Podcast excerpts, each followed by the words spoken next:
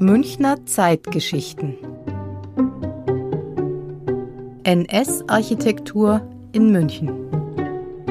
Wirtschaftsministerium.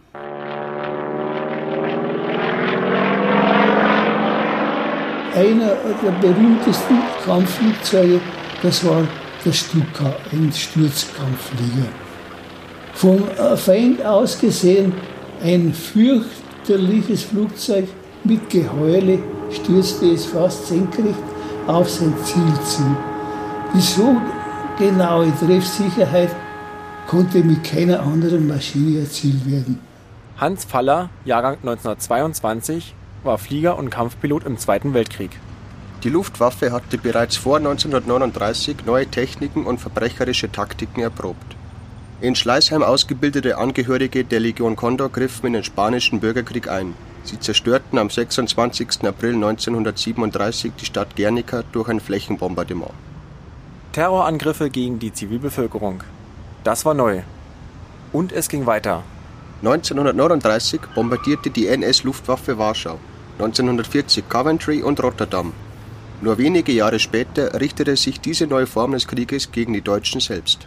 In der Prinzregentenstraße gegenüber dem Bayerischen Nationalmuseum westlich des Friedensengels steht das heutige Bayerische Wirtschaftsministerium. Bis 1945 war hier das Luftgaukommando 7. Von hier aus wurden der Luftverkehr und die Luftkriegsindustrie im südlichen Bayern organisiert. Es war damals zuständig für den Aufbau der Luftwaffe, die ja gerade zu der Zeit um 1935 oder Mitte der 30er Jahre im Aufbau begriffen war.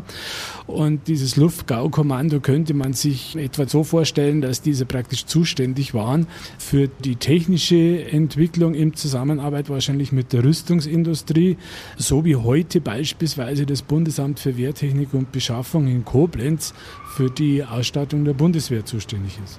Georg Huber ist stellvertretender Leiter des Referats Zentrale Dienste im Wirtschaftsministerium. Erbaut wurde das monumentale Gebäude 1937 bis 38 im Stil des Historismus. Architekt war German Besselmeier.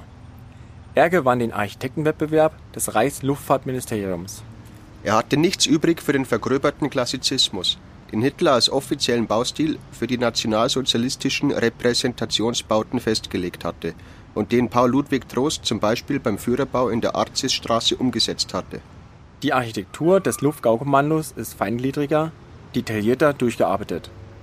Schaut man sich das Gebäude genauer an, entdeckt man einige Elemente, die auf einen militärischen Charakter hinweisen. Schauen Sie nach links, nach links oben zu dem Turmbau. Ja, das signifikanteste Hinweis auf die militärische Verwendung des Gebäudes dürften wohl die Stahlhelme in den Sprenggiebeln des Ostflügels sein. Es sind insgesamt ums ganze Gebäudeteil rum 17 Stück.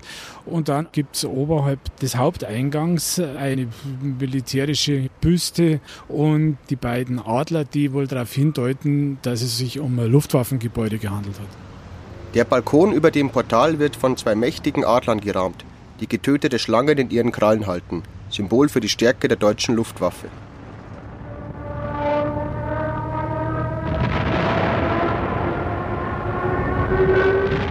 Man hat bis zum Schluss hat man noch Propaganda gemacht und an den Endsieg geglaubt.